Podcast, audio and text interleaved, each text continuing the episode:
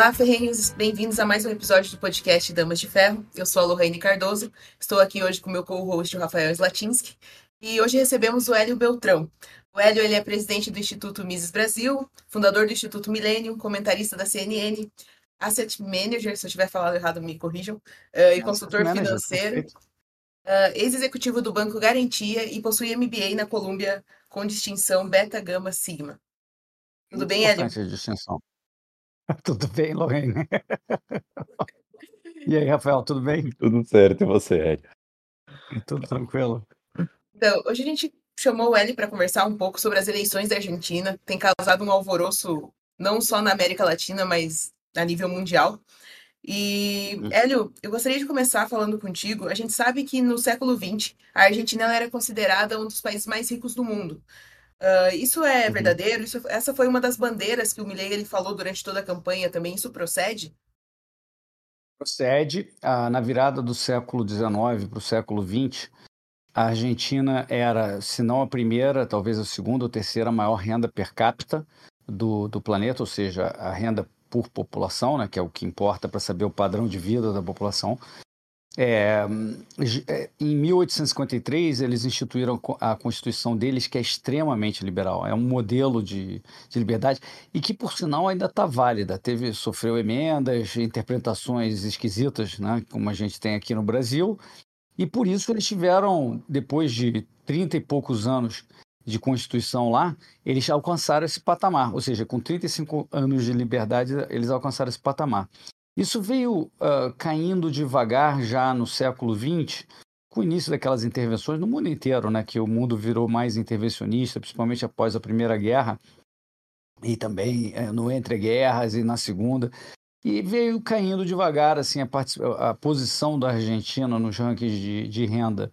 Mas a partir de Perón, ali na década de 50, começou a despencar a posição argentina e a, e a, e a, a, a renda per capita relativa a outros países. E isso se acelerou nos últimos 20 anos com esse ciclo é, ainda peronista, mas de vertente kirchnerista, que muito ruim, uh, que teve um breve intervalo de Macri, que não conseguiu fazer nada, que, como vocês sabem, a esquerda na América Latina não deixa ninguém diferente governar. É, e aí houve essa, essa caída ainda mais vertiginosa da situação econômica argentina que a gente está presenciando com essa inflação uh, galopante de uh, na ponta mais de 300%, uh, o nível de pobreza que nunca chegou perto do brasileiro, mas nem de longe, era, era um vigésimo do brasileiro. Hoje, o nível de pobreza e extrema pobreza em ambos os indicadores, na Argentina, são piores do que no Brasil. A Argentina está com perto de 10% de extrema pobreza e quase 45% de pobreza. Né? E, o, e o Brasil está em torno de 4 ou 5% de extrema pobreza e, uh, se eu não me engano, algo em torno de 35. Eu posso estar errado aqui no nível de, de pobreza. Né? Então, é um desastre. Né? Um país que, que foi tão rico, despencar desse nível é um horror. Uh, e, por exemplo... Você trouxe que os elementos que uma das coisas que fizeram a Argentina ser grande no século XIX e século XX foi a Constituição liberal, né? Qual que foi a influência assim, no, do chamado peronismo nessa mudança econômica e social? Você podia detalhar um pouquinho mais sobre? É, é ali o peronismo a partir do, do Perón, que não é um bicho que a gente poderia chamar de esquerda, né? porque ele tinha o lado militar, então tinha um nacionalismo, mas basicamente aquilo que na América Latina a gente conhece bem, que é o populismo. Né? Então, uma coisa que depende da pessoa, promessas, promessa de, de entregar né, é, benesses, né, o o americano chama de welfare state, então de tirar de Pedro para dar para Paulo. Esse tipo de doencinha foi então o que o Perón é, mais se dedicou.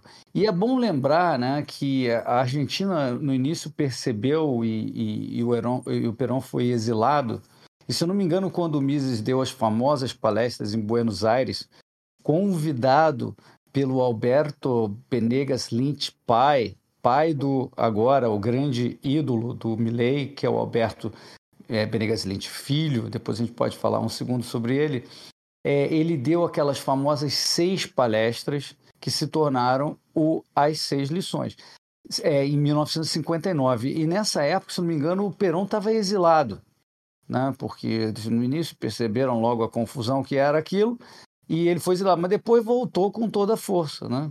É, e aí a sua tradição continuou. E o peronismo nunca mais saiu da Argentina, né? A gente está falando aí, de, sei lá, 80 anos de peronismo na Argentina, dominante. E, e aí, já falando dessa eleição, foi a pior derrota do peronismo desde que o peronismo tomou conta da Argentina. A pior derrota.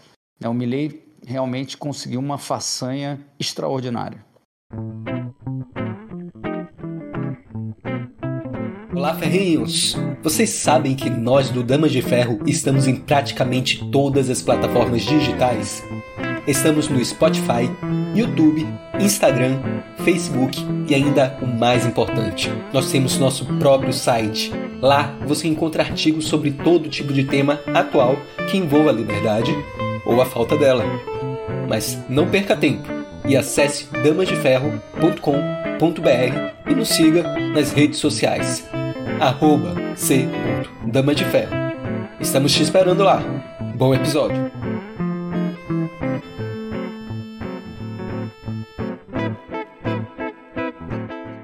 Por exemplo, o que, que acabou levando, assim, o Hélio, da, do peronismo ele acabar crescendo e levando este rumo é, desse populismo, até por conta que o peronismo ele começou logo depois da Segunda Guerra Mundial, isso?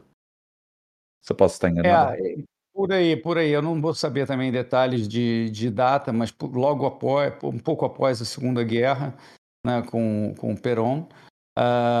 Mas é assim, eu acho que a, a gente tem no nosso DNA latino-americano um pouco dessa, dessa, dessa coisa de achar que o presidente da República é uma espécie de rei, ou quase um Deus, de que vai resolver o problema da sociedade. Né? É, um, é uma doencinha normal aqui para gente. E muitos outros países não tem nada disso. Mesmo nos países que tem monarquia, que tem o, o rei, aquilo é uma imagem, vamos dizer, de um modelo, mas não que vai resolver a vida deles. É, é, é, um espelho moral, uma representação da história do, do país, da cultura, da moral, né? do, da dignidade daquele país, e não um cara que vai cuidar de você, né? É, é, dar benesses, esse tipo de coisa. Né? E que a gente sabe que, né? para quem não estudou um pouquinho de economia, o dinheiro, vou falando logo, o dinheiro não nasce em Brasília, não, nem em Buenos Aires, o dinheiro sai das mãos dos pagadores de impostos. E o, o, governo só consegue fazer o que consegue tirar das pessoas. E, em geral, tira dos mais pobres. E é assim que eles sobreviveram, né? É, desde o início. É, é, por meio dessas promessas, por meio desse populismo, sem que as pessoas se dessem conta de que elas estavam dando, uh, uh, recebendo um, um valor com uma mão e dando dois com a outra. Né? Então você não olha direito, porque eles são muito bons em esconder né, como você paga imposto, a tal da inflação. Então as pessoas não têm muita noção, acham que aquele presidente é que está concedendo aquilo, ele deve ser do bolso dele. Não, aí, claro que a sociedade evolui, a sociedade que são é, é, que lutam mais, né? É, começam a compreender, não, não é isso e tal. Mas a Argentina, infelizmente, não precisou chegar a esse ponto, na verdade, para que eles fizessem uma mudança dignada substancial. Eu acho que agora não tem volta, minha suspeita. Eu não estou dizendo que o peronismo morreu na Argentina, mas eu estou dizendo que o peronismo não tem mais vida fácil de jeito nenhum. Um, é, eles perceberam o fracasso. Claro que o peronismo vai tentar é, é, é, se, vamos dizer, ressuscitar, dizendo, não, aquilo lá era kirchnerismo, era uma outra coisa, eu sou peronista lá do Peron, eu era, que, que nem os caras falam de Getúlio Vargas, sei lá o quê, é, é, pai dos pobres, não, eu sou do original, ou do Keynes, né? Não, não, eu penso que nem o Keynes, não com esses caras aqui falando besteira hoje, não, eu gosto do Keynes original. Vou tentar, mas depois de você experimentar uma queda tão grande de padrão de vida, de desastre, né, de criminalidade, a, a Argentina, que sempre foi, foi é, super segura, nunca teve um problema é, grave de criminalidade. A gente aqui está muito mais acostumado com isso e, a criminalidade e a segurança pública são temas de sempre no topo da prioridade da população. Lá virou a inflação, né, a situação econômica e segurança.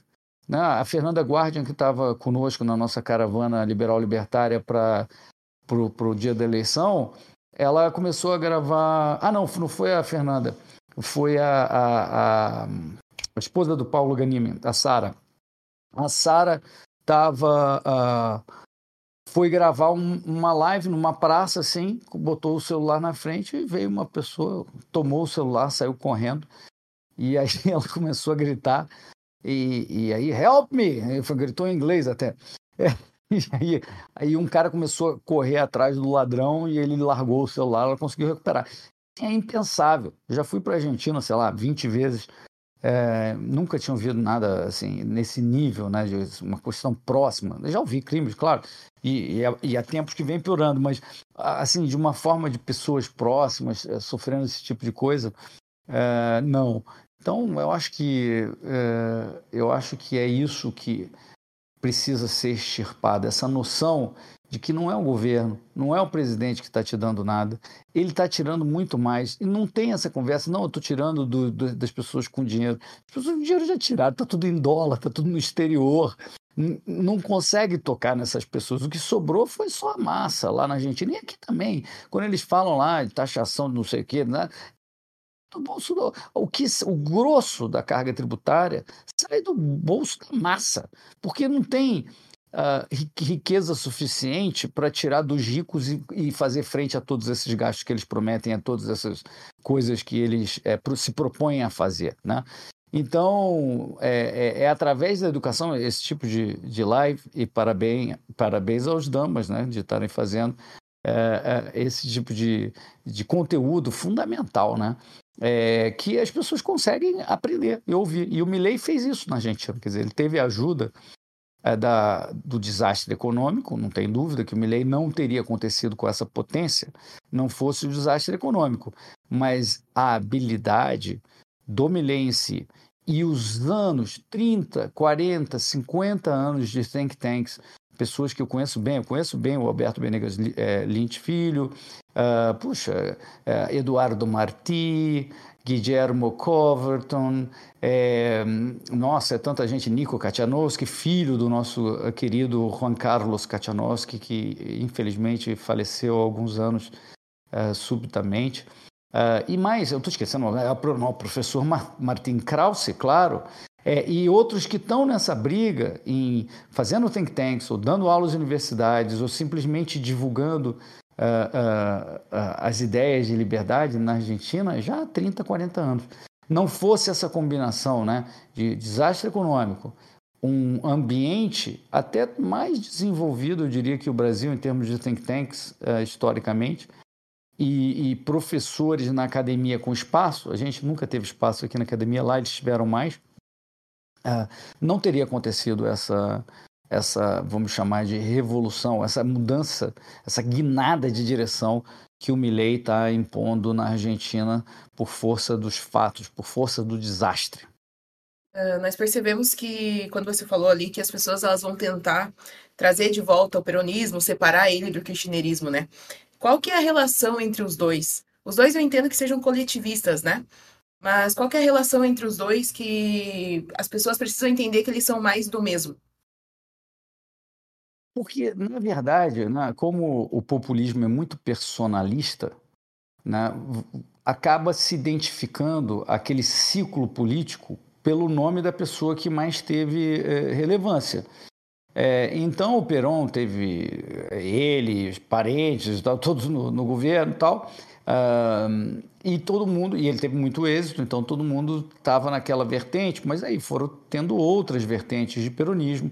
E aí o kirchnerismo veio com Néstor Kirchner, logo depois do De La Rua, lá depois que explodiu o Corralito da Argentina, em 2001, se não me engano, naquela confusão que teve três presidentes em 15 dias, aquela coisa, aí o De La Rua, aí veio o, Néstor Kirchner. Aí o Néstor Kirchner também fez, a sua dinastiazinha, né, com a Cristina, né? muito apelidada de cretina na Argentina também. Cretina, cretina, Krishna. É, é, e, e aí eles fizeram essa dinastia, né? que, da qual o Alberto Fernandes faz parte, e em alguma medida o Massa, porque é ministro uh, da Economia né? até, até o dia 10 de dezembro. É, então, é, virou uma vertente né? é, personalista de política, mas as ideias, como você falou, são uh, coletivistas, populistas. Lá é difícil você falar, não, mas peraí, Ali, o que você está falando é esquerda, por que você não está falando esquerda? Porque é tão esquisito, né? Dado que o Peron veio da, vamos dizer, do militarismo nacionalista, que é mais associado à direita, é um negócio tão personalista, fica num lugar estranho, se você fosse botar no diagrama de Nolan, não sei bem, né? O negócio parece uma bola estranha de populismo mexendo para lá e para cá. Por isso que não dá propriamente para não, você está falando, pô, o, o, o esquerdismo de sempre, ou sei lá, o estatismo de sempre. Sim, estou colocando apenas um sabor de que tem um troço diferente ali, é, meio, sei lá, Getúlio Vargas. Getúlio era claramente mais de esquerda, mas sei lá, um troço meio militar, nacionalista, coletivista, com políticas intervencionistas, com cheiro de esquerda, no caso do kirchnerismo, né? cheiro e, e, e jeito de, de esquerda. Então é muito confuso. A história da Argentina, para explicar esse desastre todo, tem que, poxa, tem que ralar muito para conseguir explicar isso.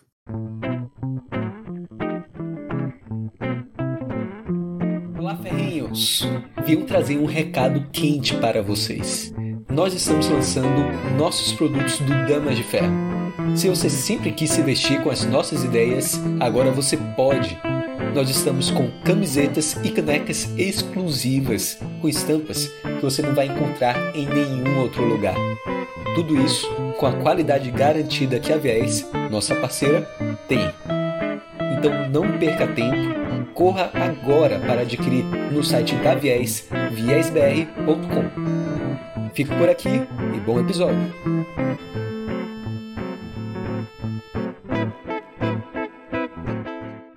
E por exemplo, Hélio, eu estive na Argentina em dois períodos, né? Um uhum é mais recente, acho que nem tinha começado a Cristina ainda a governar. E depois ah. da Cristina tá governando. E uma coisa que eu notei, assim, que era muito. Antes de entrar pro governo, né, do Fernandes agora, se não me engano.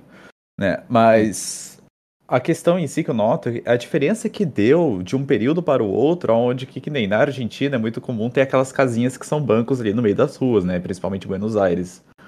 E uhum. o que me tocou bastante foi pessoas ali que antigamente não existiam pessoas dormindo lá, né? Pessoas né, moradoras de rua. E que como Exato. teve um avanço assim é, catastrófico da qual acabou levando, né, a começar a dormir nesses cantos, que como você mesmo falou, é o avanço da pobreza, aumento da compra ilegal de dólar também, que daí foi uma questão que acabou alavancando por causa de uma das medidas maravilhosas, né, da última vez que eu estive de querer bloquear a quantidade de dólar que se compra, né? Mas uhum. a, a minha questão é, tipo, como que o povo, mesmo vendo isso avançando, mesmo vendo todos esses caráteres que eram anormais e se tornando cada vez mais cotidiano na vida deles, é, e ainda aceitar algo assim, ainda aceitar por um período, é, como que eu posso dizer, ainda levar o Fernandes a governar né, o país? Olha, é difícil de explicar, né? Mas é, é um pouco aquela aquela alegoria do sapo na panela. Bota um sapo numa panela de água fria, a coisa vai esquentando, tanto ele não percebe que está esquentando e morre. E se você jogasse um, um sapo numa, direto numa panela de água quente, ele saltaria imediatamente e sobreviveria. Então, se você olhar o gráfico da renda per capita argentina, da posição relativa de riqueza argentina no mundo, você vai ver a panela esquentando, o gráfico ao contrário, né? Mas uhum. a panela esquentando a, aos poucos, né? Então as pessoas, claro que as pessoas reagiram, né? Só para dar um dado para vocês que é inacreditável, né? Você estava falando da compra ilegal de dólares, quer dizer, o mercado paralelo lá é pujante, nunca ninguém ligou para, né? Para qualquer ilegalidade, todo mundo sempre usou o dólar. O que eles limitaram, e você bem mencionou, foi a compra na taxa oficial, na, na, taxa, na taxa bacaninha que o governo que consegue. E aí ele disse, não, você pode comprar aí 200 dólares por mês, um troço desse, nessa taxa super bacana, né? E aí é uma máquina de dinheiro, né? Você compra na taxa bacana e vende na outra. Você compra a 360, o dólar a 360 pesos, e vende o dólar a 950 quando eu estava lá agora, e agora já está 1.050. Né? Quando eu estava, estou falando há uma semana atrás, eu estava 950, já está 1.050. É, então, é, eu queria dar um dado para vocês terem uma noção. A quantidade de notas de pesos na Argentina equivale a 7,5 bilhões de dólares. As notas, só as notas, não estou falando de depósito em conta corrente, nada disso. Estou falando só as notas de pesos que circulam, aquelas que a gente troca na, nas casinhas de câmbio, nos arbolitos, que eles chamam ali no mercado paralelo tal. Essas notas que a gente usa para pagar as coisas, 7,5 bilhões de dólares. Quantas notas de dólar tem na Argentina? 120 bilhões de dólares. Fora dos Estados Unidos, é o país que mais tem notas de dólar físico. Estou falando sempre físico aqui, notas físicas. É, veja que maluquice.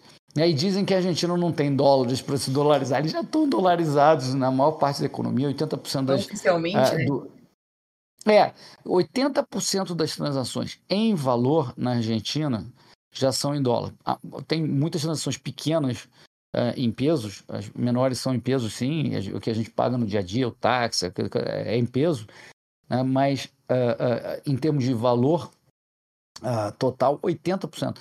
Então, um, voltando para a tua pergunta, é, por que, que as pessoas não reagem? Né? Por que, que as pessoas deixam acontecer? Eu suspeito que, uh, além de, de, de, cair no encanto da promessa de o cara te dar benesses, esse tipo de coisa, é que as ideias não estão bem uh, divulgadas, né? Uh, o trabalho que vocês fazem, que eu faço, não está normalmente bem feito. Talvez não tivesse se ocupado em disseminar bem, ter um bom marketing, vender, como a esquerda fez. A esquerda vende é, paixão, a esquerda vende é, monopólio da virtude, é, vende igualdade para todos, né? Olha só como a gente bonzinho, né? A gente fazendo bem e tal. Então, é, quando você apela ao coração assim, se você não tiver uma boa disseminação, gente competente, Uh, você jamais vai conseguir competir com o marxismo. Não é atraente a ideia de que, olha, você está numa relação de trabalho o cara que te contratou é o explorador. Você é o explorado. Eu sou hipossuficiente, coitadinho de mim, porque eu sou contratado. Eu não quis, eu não fui voluntário, bem direito, porque eu sou, eu sou que nem uma criancinha. Né? E, e tal. Isso está na nossa lei. O negócio da. Essa semana estava falando que o governo queria uh, alterar e suspender trabalho aos sábados, domingos, feriados. Não, porque o, o, trabalhador, coitadinho do trabalhador, ele é hipossuficiente. Então, veja que loucura. A gente ainda está na fase de acreditar que uma pessoa que toma uma decisão de trabalhar numa relação de trabalho mutuamente vantajosa, não, ele é um explorado. Não tem como evoluir. A gente vai para o saco, óbvio. Enquanto se acreditar nisso, né? E graças a Deus no Brasil as pessoas estão ca caindo na real, estou falando em câmera lenta nos últimos 20 anos, porque há 20 anos achavam isso, é, não vai sair. E na Argentina, é, o marxismo também tomou conta. Né? Eu estava lá embutido no, no, peronismo, porque o marxismo varreu o mundo né? desde o meio do século XIX. É, né? Se você faz parte de uma classe, é, você pensa igual ao ca cara que está ao seu lado. Você não é bem o indivíduo, você já, você já é parte daquela classe. Imagina, quando eu falo isso, vocês falam, vocês podem pensar assim, putz, não é que a gente meio que pensa isso, meio sem perceber, as pessoas já pensam. Hoje esse negócio está sendo requentado com as classes identitárias, é simplesmente marxismo repaginado. Né? É, ou seja, se essas ideias ganharam e eu tenho certeza que no século XX ganharam, isso explica tudo. Se você acredita que a tua relação de trabalho é, é, é exploratória e não voluntária, e se você acredita que é, você, por ser branco, ou burguês, ou proletário, ou, ou, ou, ou, gay, ou hétero, faz parte de uma classe, vai pensar igual ao outro, por, em função de você ser dessa categoria razoavelmente arbitrária, não pelo seu caráter, não pela sua história de vida, pelas lições aprendidas, pelo seu, pela sua individualidade. Não, por causa disso. Então, a gente não vai avançar. Por isso, principalmente na América Latina, que o esquerdismo e o marxismo são os principais inimigos. Você pode dizer que em outra parte, em outro lugar, sei lá, na Europa, em um país específico, lá tem uma extrema direita que, que incomoda demais, lá pode ser que seja o pior inimigo. Mas aqui, o pior inimigo está na cara. O pior inimigo aqui na América Latina são, é, é isso, é o marxismo, é, é a esquerda e a extrema esquerda. É, nós percebemos que o discurso populista, coletivista, ele é mais palatável, né? As pessoas elas gostam mais e elas se sentem beneficiadas a curto prazo. Uh, o que aconteceu ali, como você disse, na Argentina, passaram-se 30, 40 anos até que chegasse nesse ponto que está hoje, né? Porque os efeitos, eles são a longo prazo. É, você falou que esses fatores, esse foi um dos fatores para que surgisse o Javier Milei, né? Quem que é o Milei? É, da onde que ele veio e o que que fez com que ele se tornasse essa força política? O Milei, ele sempre foi um, um economista, bom, além de além de roqueiro, jogador de futebol é, na sua juventude, né? então ele tem essa combinação, vamos dizer, interessante do seu background ele profissionalmente ele era um economista, um economista neoclássico, um economista, vamos dizer, mais para o lado liberal, mais uh, talvez com algum componente keynesiano leve, uh, mas com escolas públicas, Chicago, etc. Uh, dava aulas, tem dois mestrados, né? É, tem um, ele é doutor honoris causa de uma uh, universidade argentina e tal, então também é, considero como um PhD, né? Ah, então ele era um acadêmico, ele escreveu, sei lá, 10, 12 livros, eu não sei, alguém me falou 20, mas eu não tenho certeza de quantos livros ele escreveu. Escreveu muitos livros, e, e livros com, porra, aquelas equações, né? É, aquela coisa que você vê no mainstream é, de economia e tal. Um belo dia, em 2014, faz pouco tempo, né? faz, faz menos de 10 anos, o Milley tem, se não me engano, 54. Então, vamos dizer que, sei lá, aos 40 e poucos anos, ele descobriu a Escola Austríaca de Economia. e aí, eu descobri a Escola Austríaca de Economia, Mises Hayek, ele falou, peraí, mas eu estou completamente equivocado nessa coisa que eu vinha ensinando, que eu aprendi em alguns aspectos, não estou dizendo tudo, né?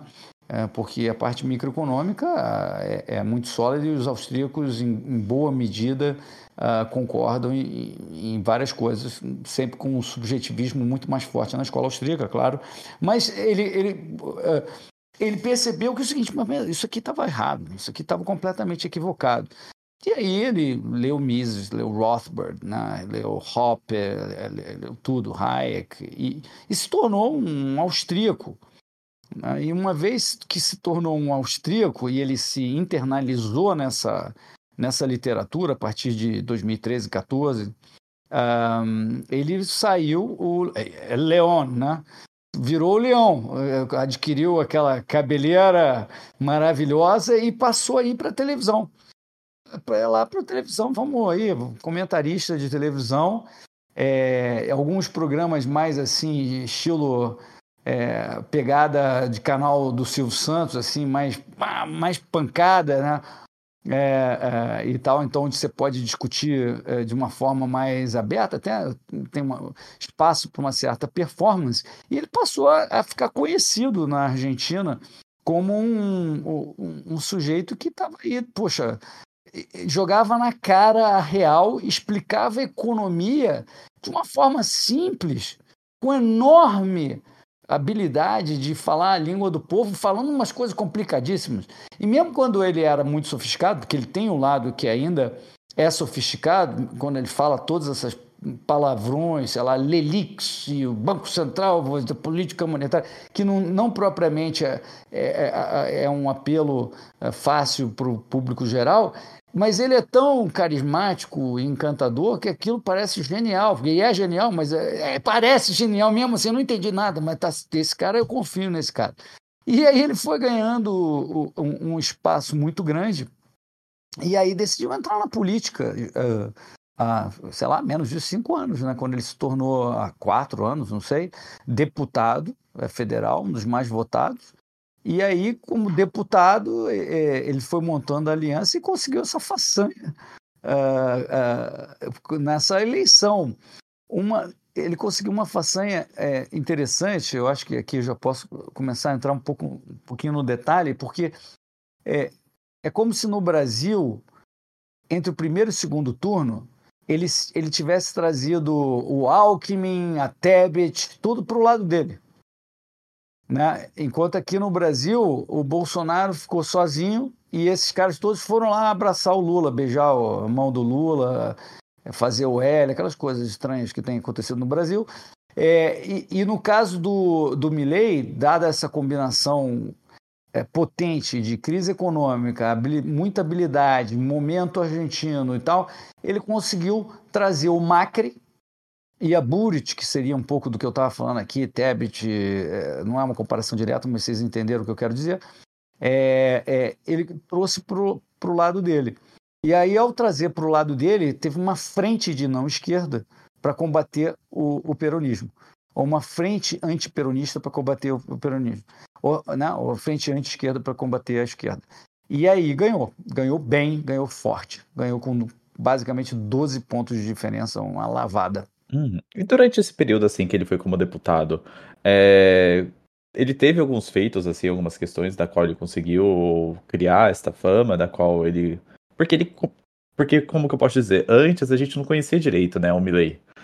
Depois ele começou a aparecer, começou a aparecer, e daí começou a ficar famoso como anarcocapitalista. E... Só que daí, por exemplo, a gente não conhece muito essa época quando ele estava no legislativo. É, ali ele já era. Eu, eu não sei direito. Na verdade, eu não sei que, que vitórias ele teve. Deve ter sido complicado, porque um, ele era um, dois ou três da, da vertente né, do Libertad Avança uh, no, no Congresso argentino, né, na Câmara de Deputados argentina, não deve ter conseguido fazer muito efeito. É como se fosse o um, um novo aqui no Brasil. Uhum. Uh, não, não sei, mas ele ali já era muito conhecido por causa da televisão. Né? Então ele já estava há 5, 6, 7 anos na televisão, todo mundo conhecia o, o rosto dele, as, as ideias dele, porque ele estava indo muito bem. Ele era o economista mais convidado pelas redes de televisão. Em alguns momentos ele tinha é, é, um, um, espaço numa exclusivamente, mas enquanto ele não tinha espaço exclusivamente, era ele, todo mundo chamava ele, porque ele era ótimo explicando e tal. É, então ele já era extremamente conhecido. Então quando ele virou deputado, é, ele já era, né, já tinha todo, as portas estavam abertas para ele. Foi uma questão de de costurar e fazer campanha. E aí quem está por trás é a Karina, que ele chama de El, El Jefe. A Karina, a irmã dele, que organizou todo esse troço. E, e ele também dá muito crédito para um, um, outra pessoa que o ajudou nessa campanha específica. Algum tempo foi nos bastidores, que eu esqueci o nome agora, é, que também o, o ajudou. Mas a, a, realmente a referência dele, a, a irmã dele que costurou essa estratégia política que culminou na, na eleição. E quais foram essas estratégias assim que utilizou assim para conseguir realmente levantar o espírito do povo argentino?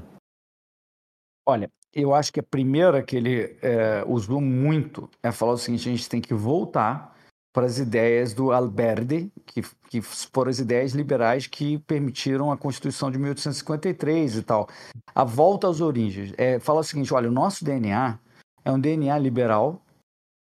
E, e, esse DNA liberal, em 35 anos, a gente conseguiu se tornar o, a primeira, o, o, o país mais rico, né? O, o, povo mais rico do mundo em renda per capita, né? O segundo, primeiro, segundo. Né? Então, ele, ele conseguiu, acho que, transmitir essa visão para a população. Falar, cara, a gente está indo para trás, mas é isso aqui que a gente é. E se a gente implementar novamente essas ideias, a gente vai conseguir em 35 anos se tornar tão rico quanto alguns dos países mais ricos do mundo.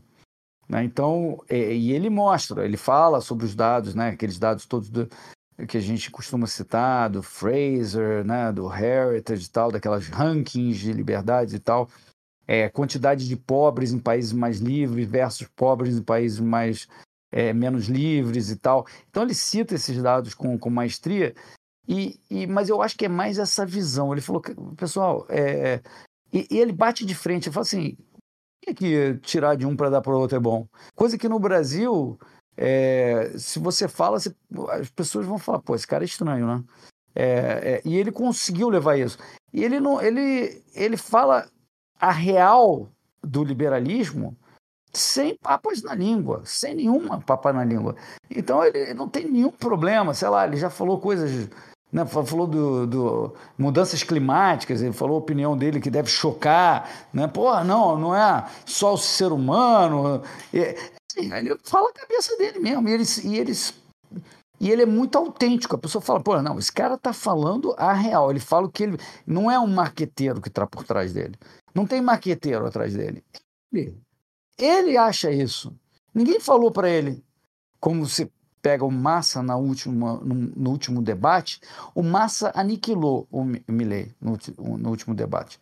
Mas eu suspeito que o argentino olhou para aquilo e falou: pô, mas o Massa é produto de marqueteiro. Aliás, marqueteiros brasileiros também. É, porra, aquilo a gente sabe que foi algum espertinho, inteligentinho de marketing que fez o roteiro, ficou pressionando o Milley, o Milley ali meio sem saber muito como reagir, mas tentando explicar e não sei o quê, mas você vê, não, mas esse cara é, esse cara fala o que eu penso e ele, né? E ele é autêntico. E o outro ali que está falando esse troço, eu sei que aquele cara é meio, né, é fabricado pelos marqueteiros. Então, eu acho que na campanha foi um pouco isso, foi ele ser ele mesmo, com uma coragem absurda, sem diluir o discurso até o primeiro turno, zero. E entre o primeiro e o segundo turno, obviamente, né, a gente sabe que a política, né, a ciência política mostra isso, que você tem que ir para o centro, né? E ele foi bonitinho para o centro entre o primeiro e o segundo turno, amenizou para caramba o discurso, para né, trazer o Macri, para trazer a Burit, para mostrar, cara, eu também não vou amanhã dar arma para todo mundo, não sei o quê, que nem a esquerda ficou tentando falar que ele falou isso. Não está no programa dele, não, tá? Mas a, é, a esquerda falou que ele acha isso, ele acha isso mesmo, assim, mas não estava no programa, nem no primeiro, nem na, no início da campanha não estava. Mas ele tentou explicar: não, eu não vou dar arma para todo mundo, eu não vou alterar a lei de armas, a gente tenta flexibilizar dentro da legislação atual. Não tem negócio de venda de órgãos. Isso aí foi uma pergunta teórica num, num, por um jornalista numa palestra que eu estava fazendo há nove meses. Isso aí botaram na primeira página aí só para né, me encher o saco. Então ele foi, realmente, ele, ele, ele ficou mais comportado entre o primeiro e o segundo turno. Também deve ter sido toque da, da, da irmã dele, da Karina, ou, ou, ele simplesmente, intuitivamente, sabia que precisava trazer uh, o, o, Macri né, e, e, o Juntos por el Cambio, que é a aliança da qual o, o, o Macri uh, faz parte, ou fazia parte para essa eleição. Então, é assim, essa combinação inteligente de, de tocar uma campanha com puro, pura autenticidade Milley. E você acha que agora ele é eleito? Ele se autodenomina libertário, né? Uh, ele é eleito. Capitalista, na verdade. Oi? Ele se autodenomina uh, libertário anarcocapitalista, como Isso. eu. Então, assim, uhum. você acha que ele vai conseguir aplicar as propostas dele? Porque para nós, libertários, é o sonho, né? Mas ele vai conseguir aplicar isso de fato? Acho que eles não conseguiram eleger a maioria do Congresso, né, argentino? Ah, não, eu, acho que nenhum presidente, nenhum país consegue é, tornar suas propostas puras de plano uh, em realidade. Né? Você é mediado pelo sistema político. A gente sabe que o presidente do executivo deveria só executar. Quem determina as políticas públicas é o Congresso Nacional. E isso, eu sei que muitos falam, porra, que isso? Não, não é possível. Mas é, é, o, que, é o que deveria ser. Né? E é assim na prática. Quem muda a regra do jogo é só o Congresso Nacional. Né? Então, ele não tem o poder de caneta né, de, de alterar aspectos fundamentais. Mas na medida em que você é o presidente da República e tem uma caneta, ele não tem todas as canetas, mas ele tem uma caneta muito valiosa, isso e, e ele tem a principal arma dele, que é a retórica dele. Ele e, e que venceu a eleição. Então ele tem a população uh, disposta inicialmente, ou nesse momento, depois tudo pode mudar, a apoiar aspectos fundamentais do plano dele. Então ele vai ter uma janela, como qualquer presidente inicial, onde ele vai conseguir passar mais é, é, algumas coisas importantes. E a Argentina, como o Brasil, tem um aspecto que é até mais potente lá. Aqui no Brasil a gente tem a medida provisória, que é um bicho estranho para qualquer país é, com devido processo legal formalizado. Né? É, porque, cara, você altera a lei por, por medida provisória, né? Claro, o, você tem, se o Congresso não referendar a medida provisória depois de um certo tempo, cai. Mas você pode tornar um fait accompli, um fato consumado, determinados aspectos. Né? E tem coisas que você faz e uma vez feita, como é que você vai desfazer? Né? É, e uma dessas coisas, eu suspeito, ele não está falando nisso, né? isso é, só está na minha cabecinha, uma dessas coisas seria a dolarização. É, e os presidentes lá usam muito a tal do de, o decreto de necessidade e urgência, que é o DNU, que é a medida provisória deles. O Nestor Kirchner, que a gente já mencionou aqui, usou 500, mais de 500 vezes.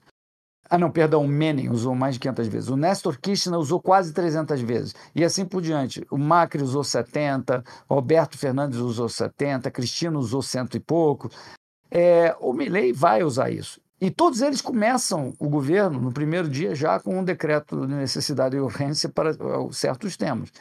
Então, certamente o Milley vai ter algumas coisas que ele vai colocar inicialmente nesse decreto de que eu suspeito que vai ocorrer de necessidade e urgência. É, e eu torço para ser já a dolarização, porque é, o que vai permitir, Lohane, ele de implementar o plano econômico dele, ou boa parte do plano econômico dele, é a estabilização uh, da inflação, é a estabilização monetária. Assim como aqui no Brasil, quando a gente implementou o Plano Real, foi quando eh, a gente conseguiu, então, pós-Plano Real, conseguir fazer a lei de responsabilidade fiscal, as metas de inflação, né, o câmbio flutuante e outras reformas importantíssimas. É, mas só conseguiu isso porque teve popularidade porque estabilizou a economia. Então, no momento em que o Milley dolarizar, se isso acontecer de fato, eu espero que aconteça, é, ele vai estabilizar a economia e vai ganhar enorme popularidade. Porque a inflação, embora não vá para zero no primeiro momento, porque todo plano, mesmo de dolarização, é, enseja uma, um resíduo inflacionário por um tempo, né, por um, dois anos, é, uma inflação mais alta que Estados Unidos, mas depois de dois anos, você vai para a mesma inflação que tem nos Estados Unidos ou num país que está usando o dólar. É, então ele vai ganhar enorme popularidade. De repente as pessoas hoje estão perdendo enorme poder de compra por uma inflação de 300% ao ano. Imagina se ele jogar no primeiro ano para 50%, no segundo ano para 20% e no terceiro ano já chega em 5%. Né? Sim. Ele vai, vai passar tudo no Congresso. Ele vai, vai virar herói. O cara que liquidou com a inflação. E aí ele vai ter mais chance de implementar. No Congresso, apenas para completar, eu sei que eu estou falando demais, viu, Lohane? Mas é, é, no Congresso, ele pode eventualmente construir uma pequena maioria na Câmara, mas o peronismo provavelmente, uh, se ficar junto, né? estou presumindo que os peronistas votem juntos, o peronismo vai ter maioria no Senado. Então vai ser uma briga boa. Eu acho que aí o Congresso, como um todo, vai passar as coisas boas para o país, ou aquelas que a sociedade queira muito. E aí o Milley vai ter chance enquanto a, população achar que são boas para o país e, e, e, que, e que importem muito para a população. Eu acho que agora estamos nos encaminhando para o final. Uh, quero agradecer os ferrenhos que nos acompanharam até aqui Os novatos se inscrevam no canal, ativem as notificações e nos sigam nas redes sociais. Hélio, eu gostaria de agradecer imensamente pela participação, pela contribuição. Como você falou, é importante nós termos canais e pessoas discutindo esses assuntos. Porque a mídia geral, a mídia comum, ela não trata esses assuntos da forma como deveriam, né? Então, assim, eu acho que é muito eu importante na CNN, participação. Eu, eu ia falar agora. É eu... muito importante essa participação na CNN e nós temos outros que participam de outros canais também, porque a gente precisa levar essas informações ao maior número de pessoas possíveis. Então, quem puder, indique o podcast, indique os canais ali do pessoal. E, é. Rafa, é. muito obrigada. E até Obrigado, mais, Ferreiros. Até a próxima.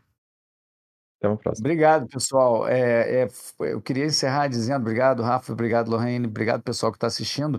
Eu queria encerrar dizendo que foi um momento espetacular estar na Argentina no dia da vitória um clima de é, crianças e, e adultos é, gritando por liberdade, o pai abraçando o filho falando que o muro de Berlim caiu na Argentina. É uma, uma celebração, claro que isso passa no dia seguinte, é um momento especial, mas eu tenho muita esperança de que, mesmo que Lohane ele consiga implementar 20% do plano dele, a Argentina já vai ser outro país. E aí, quem vier depois do Milley Uh, provavelmente vai ter um terreno muito mais asfaltado para seguir nesse, nessa trilha do Alberdi, da Constituição de 1853. Obrigado, pessoal. Um abraço a todos. Obrigada, até mais.